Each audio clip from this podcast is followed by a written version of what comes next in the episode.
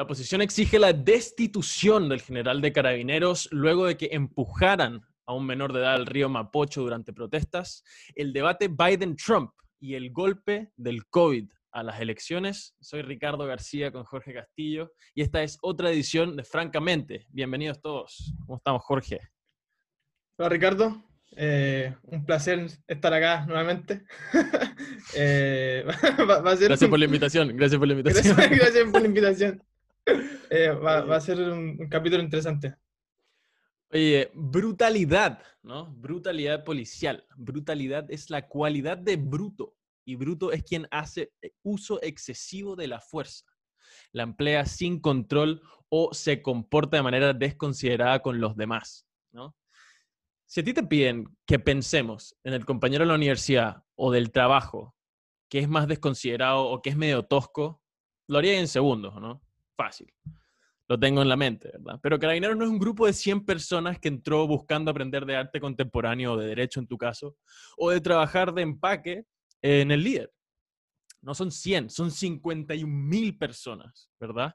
Que voluntariamente se anotaron para defender la ley, a veces por violencia, a veces a través de la violencia, por la fuerza. De repente no se trata de un Jorge que es medio bruto para hablar en la hora del almuerzo, sino se trata de 500 Jorges con una relativa propensidad, ¿verdad? Una predisposición a la violencia, intentando contener un caos que es casi imposible contener.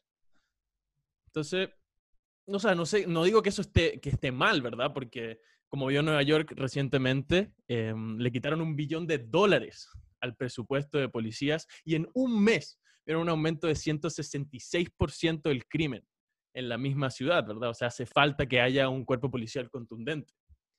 Pero, ¿cuál es el problema acá? ¿Verdad? ¿Qué decís tú? O sea, yo creo que yo partiría diciendo que que este es un tema extremadamente complejo.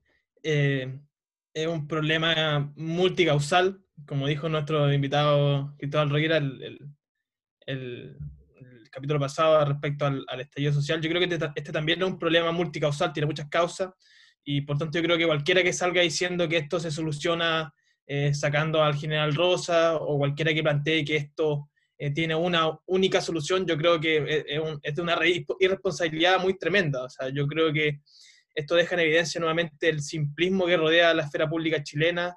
Eh, sucede que ante cualquier fenómeno, fenómeno ante cualquier suceso, em, los periodistas, los políticos, en general las caras públicas salen a, eh, se apresuran a establecer causas que son simples y creen que también las soluciones son simples eh, y por tanto yo, yo, partiría diciendo que este simplismo que nuevamente se exhibe en, constantemente, eh, yo creo que no ayuda y, y, por tanto no, no, creo que sea la manera de analizar los problemas. Ahora, lo segundo que yo diría respecto a este problema es que eh, sería una, una, una, precisión más de carácter, de carácter conceptual, así. O sea, yo creo que habría que entender qué significa, por ejemplo, que, que cuál es la función que cumplen las fuerzas de orden en una sociedad. Eh, porque sin, sin, sin, entender eso, no, no, es posible siquiera saber cuál es el actuar del, de carabinero o cómo actuó. Eh, y uno, por, por, ejemplo, para dilucidar esto, uno podría decir, eh, no sé, Max Weber dijo que el Estado era el, el, monopolio de la, de la, violencia legítima. Y las instituciones de carabineros, las fuerzas policiales de orden, cumplen esta función de, de, de reclamar para sí la violencia legítima. Son como aquellas instituciones o los encargados de hacer cumplir la ley, como tú dijiste recién eh, resguardar el, orden público, eh, utilizando esta violencia legítima según la ley. Eh, entonces ahí yo, yo entraría diciendo si el carabinero este que empujó al, al joven utilizó legítimamente esa violencia. Porque ya dejamos claro que las fuerzas de orden utilizan una violencia que es legítima. Pero en este caso habría que decir si ahí hubo o no abuso de, de, de poder o de fuerza. Y yo creo que sí. O sea, no creo que eh, alguien te esté debatiendo eso, o sea, obviamente que empujen a alguien. O sea, yo creo que más que, más que que el problema sea esta persona hizo algo malo o no, yo creo que el problema es que asumiendo y entendiendo que un carabinero está reprimiendo, ¿verdad? Una protesta y vio que una persona se cayó a un río, ya sea por su responsabilidad o no, el carabinero si tiene genuinamente una idea de, un bien común, lo que debería hacer es bajar a ayudarlo, ¿cachai? No hacer difícil que la gente lo ayude, no seguir con la, con la represión. Yo creo que ese es el genuino problema. O sea, nadie, nadie en todo el espectro político dice, no, yo creo que no está tan mal que lo haya empujado. Todos estamos claros que estuvo mal que lo haya empujado. Pero lo que estuvo genuinamente peor y genuinamente triste, o sea, que refleja en serio el problema con carabineros, es que no lo ayudaron. No bajaron a ayudarlo. Siguieron con la represión.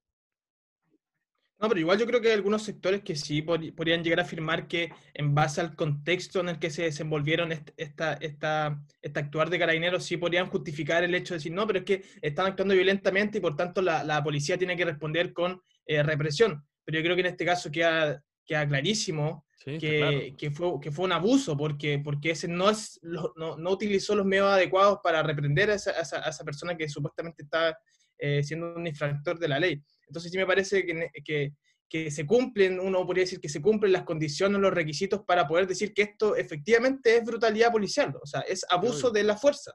Eh, entonces, de hecho, hoy mismo, el José Antonio Casi y todo su movimiento salió diciendo en Twitter de que, de que ellos respaldaban a carabineros, que esto no, no, era como lo decía la izquierda y ese típico, ese típico discurso, porque también tenemos a un Boric que se apresura a, a, a, tuitear algo que, que al final eh, eh, eh, es simple, es simple y es, burdo y es vago. Entonces, al final, ese, ese, choque que hay entre, entre, entre posturas que no entienden el problema en profundidad.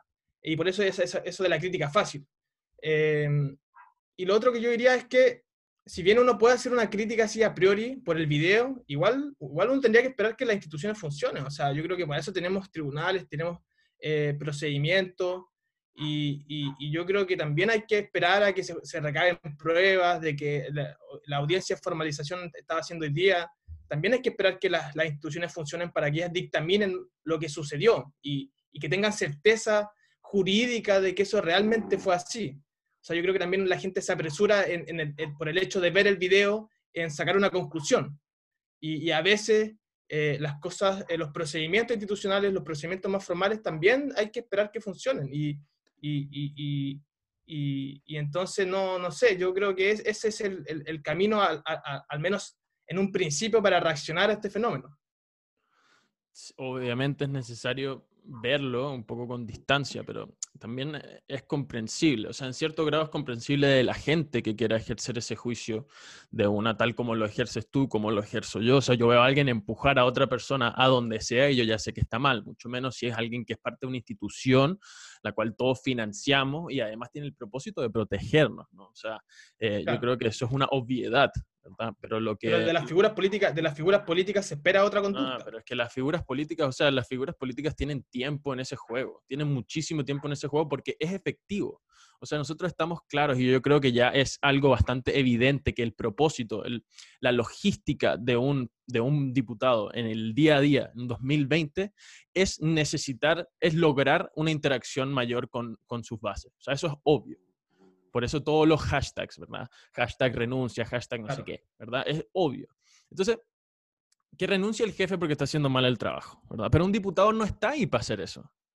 ¿verdad? Por la Constitución, un diputado tiene que fiscalizar al gobierno y, y, y la otra función que le da la Constitución, que le da dos, ¿verdad? Es eh, ver si hay lugar o no para acusaciones constitucionales. No tuitear, oye, saquen a ese tipo en vez de genuinamente ver a los políticos dar soluciones sensatas, ¿no? Eh, verlos, verlos haciendo de políticos, haciendo de fiscalizadores, haciendo de, mira, esto es lo que está mal con esto. No, mira, sacan el jefe. Sacaron el, esta persona tiene dos años nada más en Carabinero, ¿verdad? Y antes sacaron a otro más. También quieren sacar a Víctor Pérez, ¿verdad? Y Víctor Pérez acaba de asumir ahí. Entonces, es, es un simplismo de la solución, es un periodismo flojísimo. O sea, no estamos viendo a los políticos ser políticos, los estamos viendo ser unos periodistas flojos, unos periodistas asambleístas, ¿verdad? Y, simplistas, que además no tienen, no, tienen, no tienen el propósito de solucionar el problema, sino de propagarlo y que, den, y que la gente preste atención a su conversación, más que a la de otra persona. Eso parece ser bastante transparente. O sea, en este caso, eh, vemos que hubo un asesinato en, en, Araucanía, en la Araucanía recientemente, hace unos días o ayer. Y, y la, la, diputada Emilia Nullado em, solamente tuiteó con respecto a lo, de a lo del niño, ¿verdad? Solamente tuiteó con respecto a lo de la región metropolitana. No vimos ningún tuit de ella, ¿verdad? con respecto al asesinato de Pedro Cabrera, que es una persona que estaba manejando desde su, desde su trabajo a su casa en la Araucanía y lo encontraron con el auto quemado y además baleado al tipo, ¿verdad? Y no vemos ni un tuit. Esta es una diputada mapuche, ¿verdad? Se supone que representa lo que significaría que haya más diputados mapuches. Y vemos a, una, a la diputada mapuche eh, Emiliano simplemente tuiteando de temas que no tienen nada que ver con la Araucanía, nada que ver con reducir la violencia en la Araucanía, sino con algo que tiene mucho más que ver con Santiago, una, una protesta pro apruebo. Quizá el problema que tenía Pedro Cabrera genuinamente era que no estaba tan ligado a la prueba. Ah, pero igual, igual tampoco, o sea, sí, obviamente, pero no, siento que eso igual, igual es desviar el tema, porque obviamente lo, lo, yo creo que muchos políticos no, eh, o sea, lo ven esto como competencia, ven todos los sucesos que pasan en favor de lo que ellos quieren lograr. Así que al final tampoco me extraña que en ese caso la diputada Nullado no se pronuncie sobre, sobre lo que pasó en, en la Araucanía. Y, y, y, regresando como... ¿Te parece bien este que lo haga, que lo haga y, y, si, habiendo sí hablado del tema de, de región metropolitana, una protesta? No, pero obviamente uno le podría hacer la crítica de por qué no se pronuncia sobre lo otro, pero eso no tiene, no, no, no tiene, no, sé si tiene mucho sentido, porque al final... Es que tú, me, tú antes me estabas preguntando por qué lo, me, me, dices que tú esperarías de los políticos un poco más de, de esa labor, ¿no? Esa labor inquisitiva, sensata, de preguntarse cuáles son los problemas, pero bueno, vemos que hasta una persona que se supone que representa a los mapuches, cuando se trata de la Araucanía, no dice nada en comparación de con una protesta que tiene muchísimo que ver con la situación cercana de la prueba, ¿verdad? Y muchas veces, o sea, no es que tuiteó una vez, tuiteó varias veces y no dijo nada con respecto a Pedro Cabrera. Entonces, eso te explica un poco, ¿ya? Te explica un poco cuál es la verdadera vocación del político que vemos hoy en día. O sea, cuál es la intención genuina. ¿Qué se estaba compartiendo más? ¿Verdad? ¿No se cayó, lo empujaron? ¿O Pedro Cabrera? Sí, sí, yo lo comprendo. Y de hecho, comparto la crítica. Pero a, lo que yo iba era el simplismo.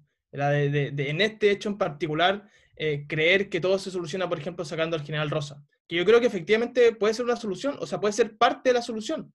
Eh, yo creo que, que al final en, en, en, en, política, en política, para descomprimir situaciones tan intensas como esta, al final las responsabilidades políticas aportan, pero no es la única solución. A eso es lo que iba yo. No, y, y yo, yo, creo que en este problema hay algo, hay, algo, hay algo estructural. Yo creo que efectivamente hay algo estructural. Ojo que yo no, no suelo ver los problemas como, eh, siempre desde la estructura. Yo, creo que a veces se deja mucho de lado, por ejemplo, los problemas culturales. Pero yo creo que en este caso, institucionalmente, Carabineros tiene un problema, o sea, eh, tiene, tiene, tiene que ver con, con los procedimientos, por ejemplo, eh, con el control de, de, las actuaciones de sus miembros. O sea, no puede ser que, que los carabineros que abusen de, de, la violencia legítima que tienen no sean controlados, no hayan procedimiento interno. ¿Dónde está, por ejemplo, el control civil? Si los carabineros no, responden a sí mismos, no son, no son una institución autárquica. Eh, tienen una relación con el Estado y el Estado tiene, tiene una relación en general con todo. Entonces, al final, me parece que el problema apunta a que no hay mecanismos efectivos de control por parte de la institución misma respecto, respecto a sus miembros. Eh, no, no, el, por ejemplo, la información, hay, han habido casos de que la distorsión en la información eliminan evidencia. Por ejemplo, pasó con la, con la operación Huracán que fue un montaje de la Dirección de Inteligencia de Carabineros.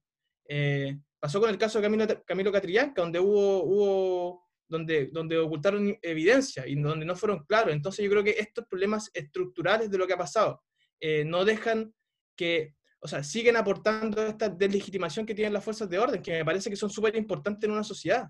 O sea, tampoco podemos dejar, por ejemplo, el, el, tema del Paco Gate, o sea, casi 50 millones de dólares que, que defraudaron al fisco los altos mandos. O sea, mm. o sea, hacer vista gorda a lo que realmente está pasando dentro de la institución, eh, que tiene problemas estructurales, o sea, en su estructura misma no está funcionando eh, bien, no, no, no, las piezas no están siendo un engranaje eh, que, que, estén fluyendo, o sea, hay, hay, muchas mm. trabas. Entonces, me parece que en ese sentido sí creo que tenga, tiene que haber una reforma profunda, y esta reforma profunda tiene que ser acompañada de un discurso político, eh, tiene que ser el presidente, tiene que ser el ministro del Interior quienes tomen la iniciativa y logren construir un mensaje político que acompañe esta reforma de carabineros.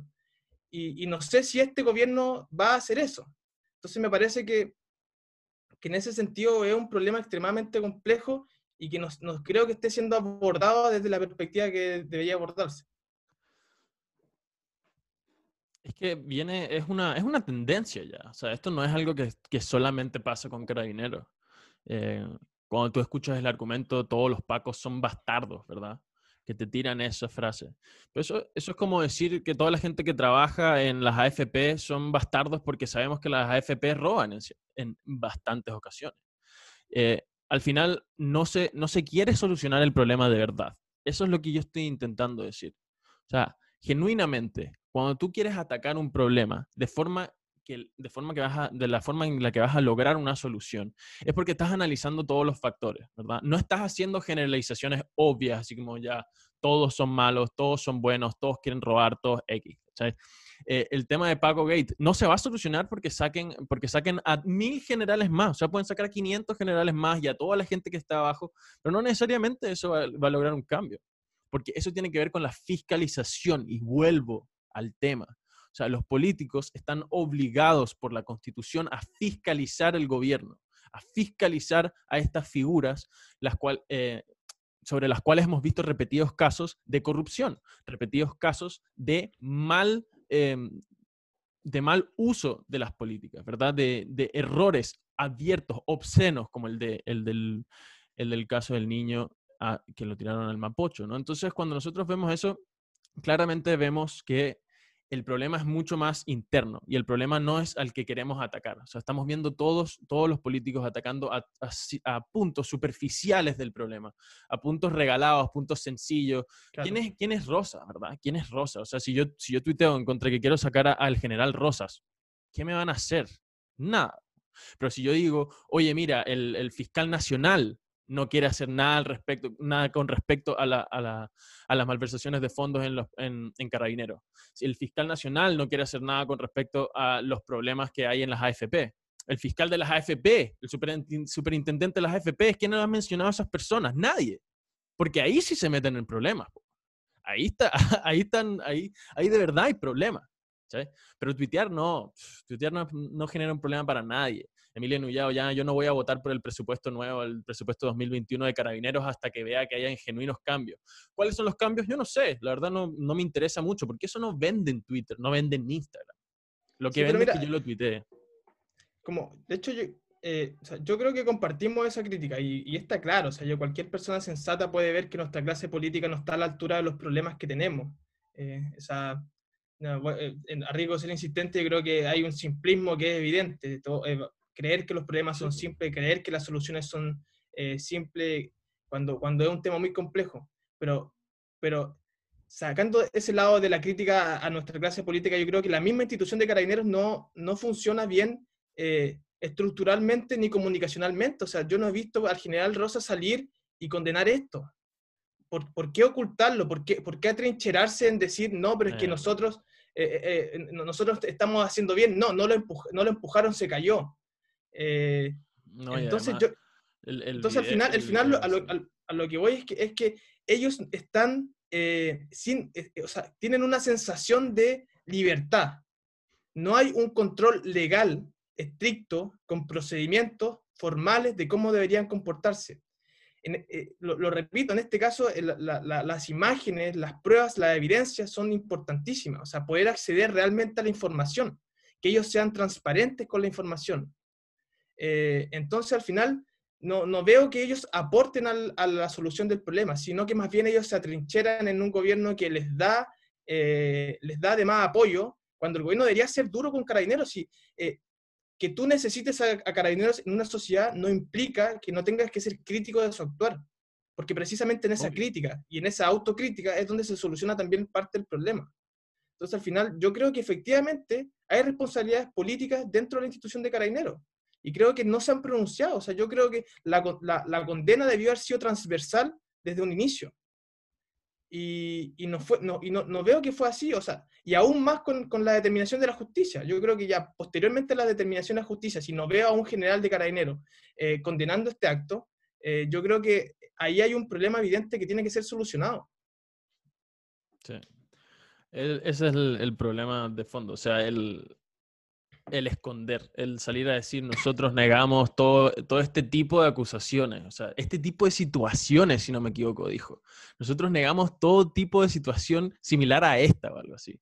Entonces es como, ya ni siquiera estamos diciendo que esta no es nuestra responsabilidad, sino que cualquier cosa que se parezca un poco a esto, menos todavía. Y, y es eso, es eso lo que molesta directamente, que nosotros vemos el video, tú ves el video y ves... Mira lo que pasó en octubre, mira lo que pasó en octubre, eso es mucho más evidente. Claro, entonces, en ese sentido, el problema es ese, o sea, que no dentro de carabineros no está esa, ese elemento fiscalizador. Y fuera de carabineros tampoco, por supuesto, o sea, no lo está. Solamente está eh, el, la tribuna, ¿no? Pero, mm, ¿cómo se soluciona eso? O sea, es que hay muchísimos factores. Eh, hay, hay grupos de, de, como cualquier grupo, eh, Carabineros está compuesto por distintas personas. Entonces, al final, como que tú lo que tienes que hacer es intentar controlar a aquellas personas dentro de Carabineros que son mucho más propensas a la violencia, ¿verdad?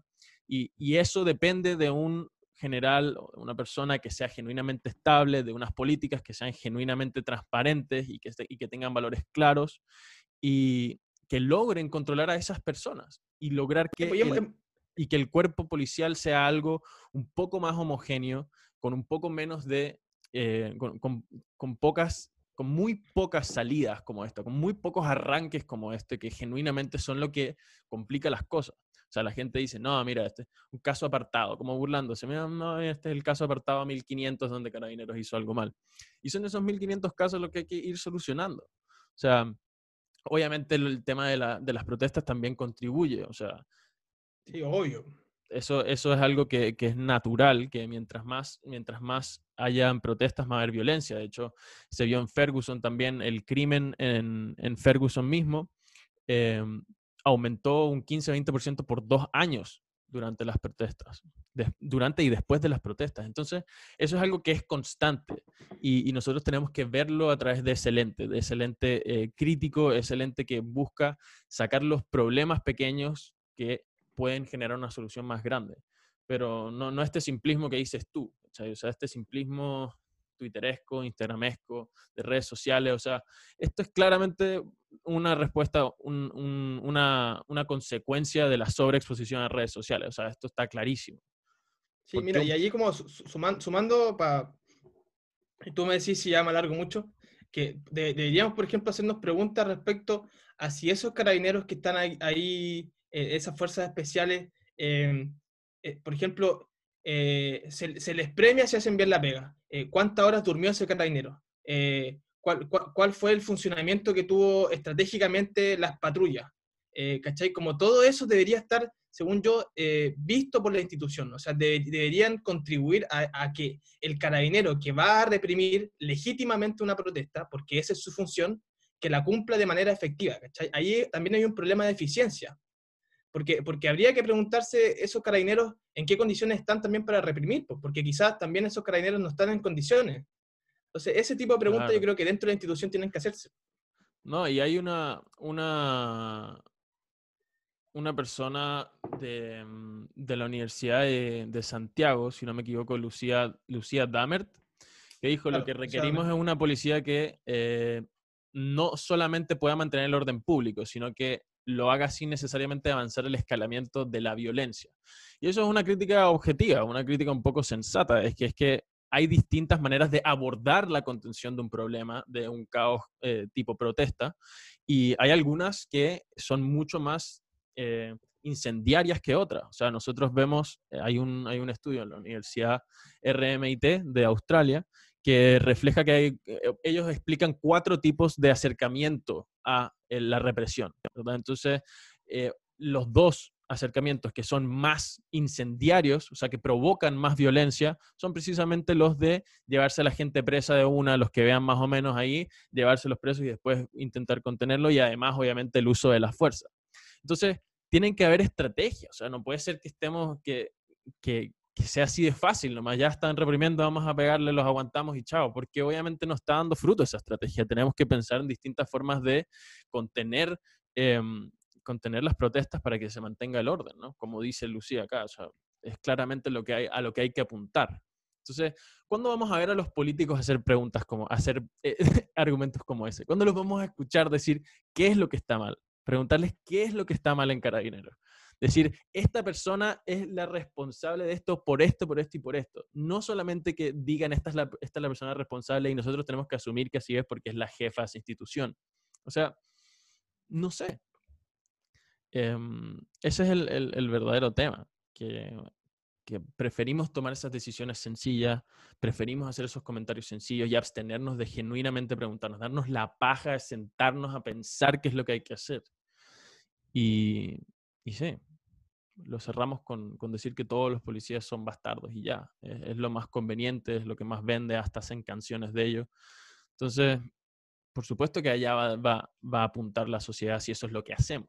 Pero em, no sé, no sé, no sé qué es, lo que, qué es lo que va a pasar en ese sentido. O sea, yo creo que lo más probable es que el Frente Amplio va a seguir presionando el PPD al PC. Ya pidieron que, que se destituya a Mario Rosa, pero bueno, el Partido Socialista hace caso omiso que está lleno de narcotraficantes y el Partido Comunista se niega a pagar, eh, después de juicios que los exigen pagar millones de dólares. O sea, no sabemos quién es el, quién lleva la batuta acá, el, quién es el compás moral de la política, pero claramente vemos que no está yendo en una dirección correcta.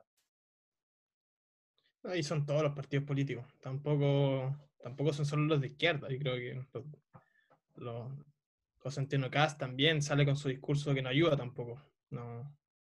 Esa defensa férrea de las fuerzas del orden. es que no ayuda porque, por lo mismo, por lo que dice Lucía, o sea, ya, necesitamos que haya una contención del orden, pero eso es todo lo que necesitamos. Porque una contención del orden puede provocar aún más desorden. O sea, tiene que haber una, tiene que haber una pizca de moderación en cuanto al orden para que el caos se disuelva. Pero bueno, algo que, claramente está teniendo un caos imposible de disolver es el tema de Biden-Trump. O sea, ya estamos viendo que Biden está por arriba de Trump en 14% en los polls y vemos que eso es bastante problemático. O sea, para la campaña de Trump, ahora que, que, tuvieron este debate, que se pensaba que iba a arrasar con Biden, pero la verdad es que lo hicieron bastante pobremente. Los dos, por supuesto, pero yo creo que sobre todo, sobre todo Trump. Sí, y Biden va, va ganando la carrera. Eh, el otro día leí, leí, una encuesta que salían que tenía 188 votos electorales ya sólidos y, y 24 probables en casi 17 estados, mientras que eh, Trump tiene 77 eh, votos de electores ya como casi definidos. Entonces al final yo creo que va, Trump va, va por detrás. Igual, igual está bien interesante en particular esta elección presidencial. Yo creo que tiene, ha, captado la atención de todo el mundo. Pero a, mí me gustaría abordar el tema como un tema mucho más eh, de fondo, que es que, de lo que sucedió en el debate y que viene sucediendo con Trump ya eh, hace más casi cinco años, cinco o seis años, desde que tomó la decisión de, de, postularse a ser presidente. Y, creo que lo que ha pasado es síntoma de, de, dos fenómenos propios de lo que, del periodo en el que vivimos actualmente. Uno le puede llamar posmodernidad, modernidad, como quieren llamarla. Eh, y dos fenómenos que están muy relacionados entre sí. Por una parte tenemos lo que, lo que algunos eh, teóricos de la comunicación política han llamado la política del espectáculo eh, o del entretenimiento. Y que ocurre cuando la política empieza a entenderse como una puesta en escena. Eh, y, por tanto empieza a vaciarse de contenido, los contenidos empiezan a volverse híbridos eh, y el espectáculo comienza a transformarse en el eje de, eh, de, los fines de la política. Y yo creo que Donald Trump es el mejor ejemplo de esto, o sea, un personaje televisivo, un personaje de reality, un personaje que le gusta el, show, al final es un showman. O sea, cualquiera que se haya dedicado a ver la, la, carrera televisiva de Trump se va a dar cuenta. Y el segundo fenómeno que es súper interesante es, la democracia de audiencia, donde la gente que vota, los electores, ya no votan en función de un programa o, por un sentido de pertenencia a un partido como lo tenían los partidos del siglo XX, sino que votan en función de un candidato. O sea, el candidato que monta la mejor escena es el que más votos saca. Eh, y, esto lleva a un, proceso de como de que el poder, de personalización del poder, o sea, al final gana quien eh, concentra más el poder en función del show que está haciendo. O sea, la gente, yo no creo que la gente que vota por Donald Trump vote por, por contenido, por ideas que él tiene. Yo creo que la gente que vota por Trump vota simplemente por el show que arma y porque ese show es un espectáculo que, que, llega a la gente. La gente se dedica a hablar de Trump en, en, en, en sus casas. Entonces me parece que estos, dos estos dos fenómenos son los que quedan en evidencia en el, en el debate. Y, y, me parece que, que, uno podría hacer ya un juicio de valor si respecto a esto es bueno o malo, eso, eso ya es otro tema. Pero yo creo que eso es lo, lo que pasa, que la política se está volviendo un espectáculo. O sea, yo creo que hay muchísimos votantes de Trump que te, que te dirían que no les encanta el hecho que tuitee tanto, el hecho que haga tanto show. De hecho, casi todos los periodistas que son, que son republicanos o que votarían por, por Trump, que han votado por Trump, han salido a decirlo. O sea, yo creo que Trump obviamente en política es muchísimo mejor de lo que hubiese sido Hillary Clinton, pero detestan que tuitee tanto y tuitee tan, tan horriblemente, ¿no? Y, haga tanto pero show. pero, pero por supuesto, sí. O sea, yo creo que lo que, lo que pasa ahí es que eh, llama la atención, llama la atención de muchas personas, pero no sé si lo hace en algunos casos de forma positiva, pero en algunos casos de forma negativa, dejando a la gente que simplemente quiere las políticas de Trump un poco acomplejada. Y acomplejada y no las, no las deja salirse de ese problema con el debate. O sea, da, un, da, da, una, da una posición que es demasiado, demasiado pobre. O sea, ya hizo un trabajo muy pobre antes, de la, antes del debate, porque en vez de decir, no, mira, sabes que Biden es bastante bueno debatiendo, vamos a dejar que que lo demuestre, porque de esa forma dejaría que la gente eh, subiera sus expectativas, ¿verdad? Que pensara que, Biden genuinamente es bien buen político y le va a ir bastante bien, y después llega el debate y como Trump esperaba, el tipo, ¿verdad? Da la cara como alguien que está literalmente senil. Pero en vez de hacer eso, hizo todo lo contrario. Dijo, bueno, este buen está senil, este buen está senil, este buen está senil, va a ser horrible el debate, va a ser horrible el debate. Y el tipo, por lo menos esa, ese rato, se mantuvo bastante bien. Entonces se le cayó toda la estrategia de Trump. Fue demasiado pobre, demasiado, demasiado pobre la estrategia de Trump, además de cómo conversó. O sea, ya cuando, cuando lo vemos en el debate, que el tipo lo interrumpe 1500 veces a Biden, eh, o sea, ya no puede ser más alejado de una, de una estrategia sólida. Sí, pero ojo, ojo, ojo, que, que, es distinto decir que su estrategia fue pobre a decir que su estrategia fue poco efectiva. Porque obviamente yo creo que la estrategia no, eh, no, estuvo pensada así como, o sea, estuvo pensada obviamente, pero en poco contenido y una estrategia más discursiva. Pero yo creo que hay algo que, que, llaman en, en, en, algo que se llama como la dimensión reactiva del voto, que es que la, la gente empieza como, eh, reacciona al, al, a los sucesos ya que están en el último periodo de la elección. Y yo creo que igual, a pesar de que yo creo que Trump eh, tuvo errores eh, graves en el debate y en la estrategia, yo creo que esto también le puede jugar a favor. Si de hecho ahora en el último tiempo muchos analistas dicen que Trump ha ido disminuyendo la ventaja que le tiene Biden. Entonces yo creo que quizás, eh, quizás si bien Trump, o sea, Biden se mantuvo un poco sólido respecto a estos ataques que le hizo Trump, sí creo que ese es el juego en el que, en el que, en el que Trump le conviene, o sea, ese es su terreno. Y si bien le, lo pudo haber eh, asesinado en el debate y no lo hizo, yo creo que meter a Biden en su terreno le conviene mucho. Y, eso yo creo que le puede favorecer en, en, en, este último, en este último tiempo. O sea, lo que logró fue que Biden lo puteara un par de veces, que le dijera, Would you shut up, Pero eso es un gran logro. Calle. No creo, no creo. Biden, se hace ver como un estadista. Ya, pero es que Biden es, Biden en realidad no se hace ver como nada, loco. Tenemos que entender que Biden, Biden ni siquiera es una representación de lo que es el Partido Demócrata. Biden lo que es es una representación de lo que es el movimiento antitrumpista. That's it. Ese es el punto de los demócratas. El punto de los demócratas es que hay que cambiar el presidente. Vemos a LeBron James exigiendo que votes o mueras con su con su camisa en, en, en, los, playoffs, ¿verdad? Entonces, esa es la idea, que vayas y lo hagas y saques a Trump porque Trump es malo. Y eso es precisamente lo que logró Trump incinerar con generar respuestas, eh, con generar respuestas violentas de, de, Biden. O sea, vemos, la gente decía, no, Biden es un muerto, es un senil. El tipo no solamente lo aguantó, sino que además vio a Trump y lo puteó en su cara. ¿Tú crees que la gente que es anti-Trump va a decir que eso estuvo mal? ¿Tú crees que va a tener un mal efecto sobre la gente que no está, que, tenía ganas de votar por Biden? Para nada. Porque la gente que tiene ganas de votar por Biden lo hace porque no quiere votar por Trump. Principalmente porque Trump lo ven como algo negativo, lo han dicho por todos lados.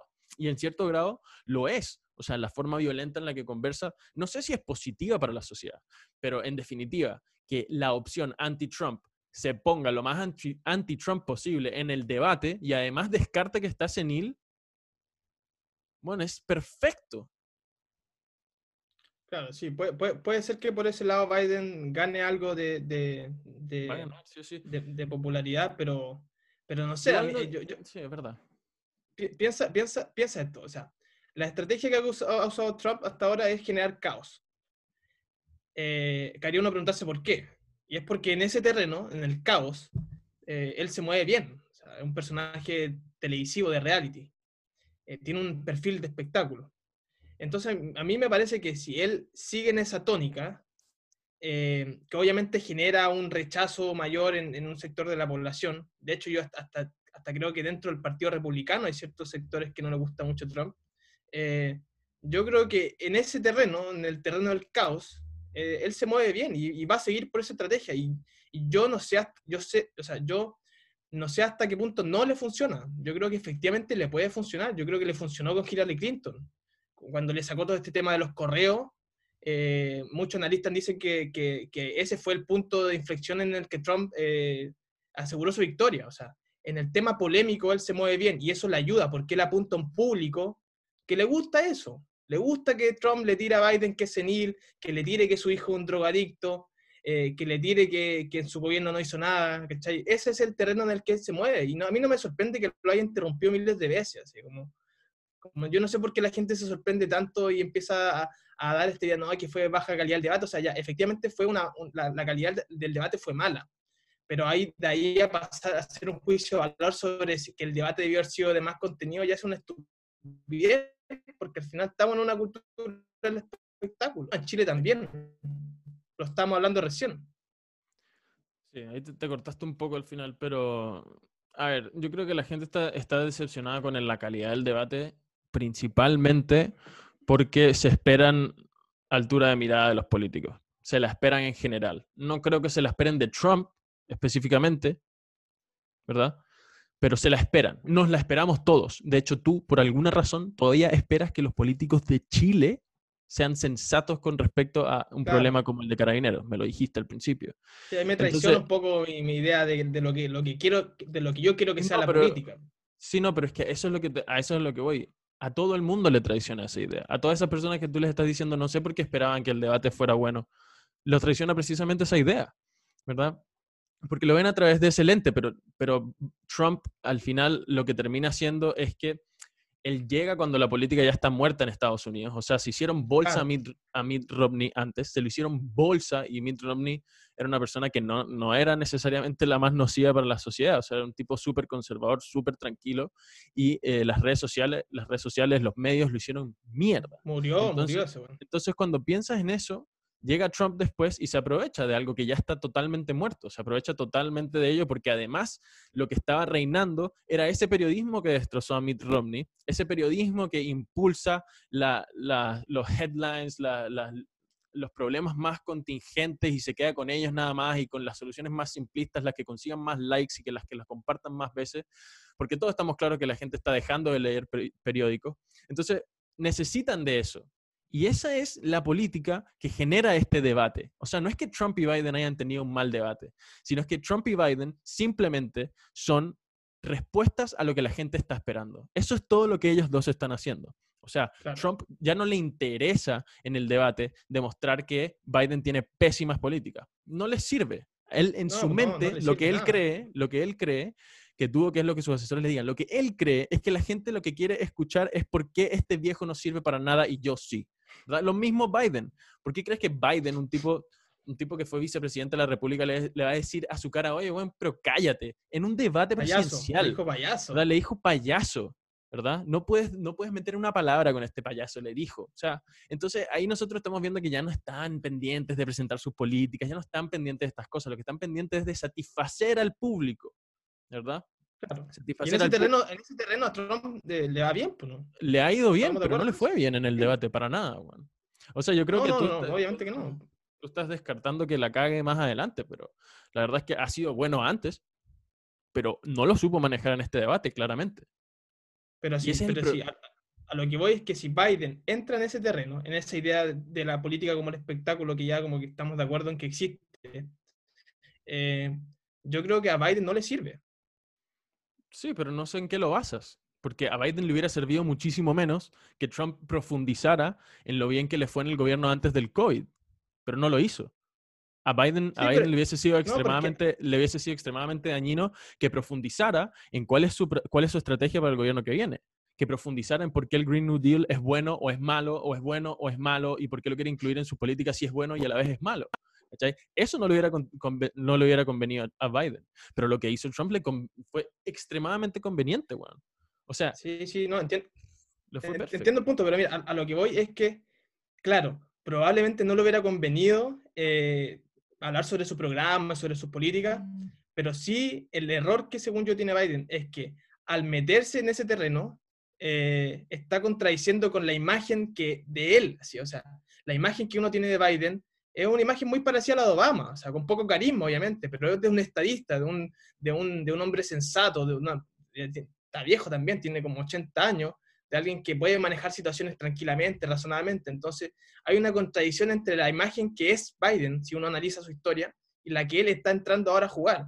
Entonces, al final, esa contradicción, porque de Trump uno, uno ya sabe que es así, entonces él ha sido consecuente. Entonces, al final, eso es lo que voy, que e, esa, esa, esa imagen que se tiene de Trump y esa imagen que se tiene de Biden creo que le favorece más a Trump. Sí, no sé, no lo creo. De hecho, yo creo que le va a ir súper bien a Biden si se radicaliza en cuanto a el antitrumpismo. Que esa es la campaña no, de Bernie Sanders, no es Bernie Sanders. Sí, pero, pero el, que el problema de Bernie Sanders es que Bernie Sanders se radicalizó en las cosas que a los estadounidenses les sabe a mierda. O sea, ¿estás entendiendo? O sea, eh, eh, Bernie Sanders profundizó en el comunismo. Tú le dices comunismo a un estadounidense promedio, pero eso no funciona, loco. Hablemos de otra cosa. Háblame del 7-Eleven que está pasando aquí, bro, donde hay mejores donas, que, ¿sabes? Hablemos de otras cosas.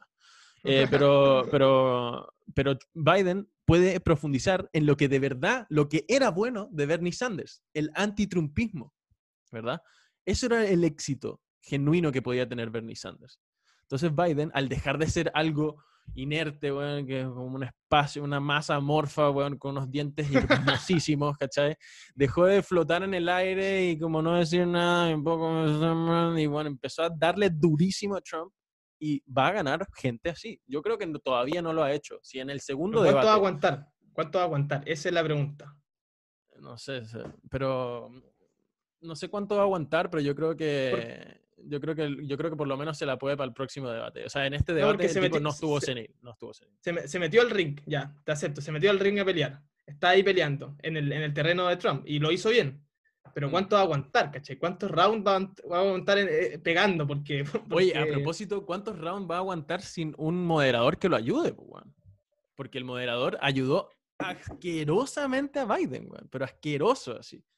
se metía cuando Trump le hacía preguntas difíciles, se metía. Literalmente. Se llevó un par de golpes, se llevó un par de golpes. Y se llevó sus papes y le dijo, ah, es que no me digo. Trump igual, igual ahí se notó que obviamente Trump es mucho más, se maneja mucho más en redes sociales, porque ahí el tipo, cuando el, moderador empezó a hacerle las preguntas al presidente en vez del el otro candidato, el tipo le dijo, ah, bueno, es que yo no me había dado cuenta que estaba debatiendo contigo también, pero tranqui, si me lo esperaba igual, ¿cachai? Es sólido, así como, bien, güey. Sí. O sea, bien, muy buena respuesta porque el tipo ampliamente dejó de ser un moderador. O sea, moderó como los primeros 15 minutos y después fue un pro-Biden. ¿sabes? Y al final se fue hasta riéndose con Biden. Se fue riendo con Biden, loco. Se fue diciendo como, Biden dijo, Biden dijo es que ya ni, siquiera se puede conversar con esta persona y dice tantas cosas que ni me acuerdo qué es lo que dijo. Y el, el moderador le dijo, sí, a mí también me está costando. Bueno, es como que, what the fuck, ¿Cómo puede, puede, ser, puede ser más obvio? ¿Puede ser más obvio? Yo no sé cuál de todos tiene los dientes más blancos en, ese, en ese estudio.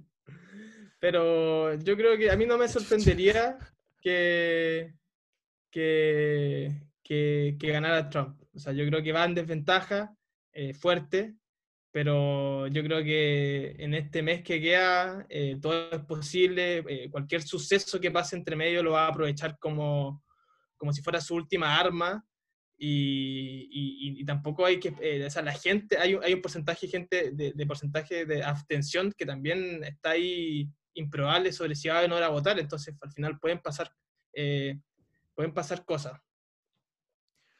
pueden pasar cosas, pues bueno, el periodismo. Ah, en fin, el periodismo. Y lo que va a terminar, o sea, está súper complicado para Trump. La verdad, yo no sé. No sé si guiarme por las encuestas. La verdad, lo dudo que sean veraces. No lo fueron en el caso de Hillary Clinton, no lo fueron acá en Chile tampoco. No veo por qué lo van a hacer eh, en otra elección más. creo que no, no, sirve mucho darle atención a las encuestas en un sistema en que hasta el moderador del debate está en contra de uno de los candidatos. Yo creo que tiene algún grado de corrupción, pero con el tema del COVID. Eh, es complejo. O sea, Trump está hospitalizado y algunos, algunas fuentes dicen que está bastante mal, no es que está como pasándola bien. Entonces, no sé qué, no sé qué, qué, tan seguro está la cosa para Trump. Sin COVID, eh, Trump ganaba sí o sí. Sin, o sea, sin COVID en general, sí. sí sin pandemia. Rentar, rentar, rentar. Claro. Pero porque estaba rentando, nadie entiende qué mierda hizo. Y, así, con todo y COVID, hace poco sacaron, una, sacaron un, reporte de que aumentaron en 200.000 los trabajos, o sea, de que redujeron el desempleo al 7%, 7,4% de nuevo, con COVID, loco. ¿Por qué votaría por Biden? No tengo la más mínima idea. O sea, no me, no, me puedo imaginar alguien que esté en contra de, eso. Y por eso es tan triste que, que Trump sea tan, tan bruto, por decirlo de una forma. es triste que el tipo sea tan, tan equivocado en ese sentido. Pero bueno, nada, obviamente les damos las gracias por, por escuchar. Eh, estamos haciendo algunos cambios ahí, distintas cosas. Le damos las gracias a las personas que nos escriben, que nos comentan y que nos hacen preguntas con respecto a qué es lo que vamos a hacer, qué es lo que queremos ver. Y obviamente le, le extendemos las gracias ahí a Jorge. La idea acá siempre es que hagamos estas reflexiones, eh, intentemos hacer reflexiones que sean un poco, que ataquen un poco el problema genuino y no solamente quedarnos con el, con el tweet, quedarnos con el post de Instagram, la historia, la cambiada de foto perfil. La verdad es que poco aporta a generar eh, mejoras sostenibles en el tiempo. Entonces, bueno, por lo menos nosotros creemos que esto puede ayudar más, leer un poco más del tema. Les dejamos todos los, toda la bibliografía abajo si se quiere. Pero eh, por esta edición fuimos Jorge Castillo y Ricardo García.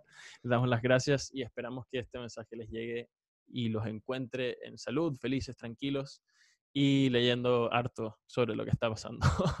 Un abrazo y muchísimas gracias por estar acá.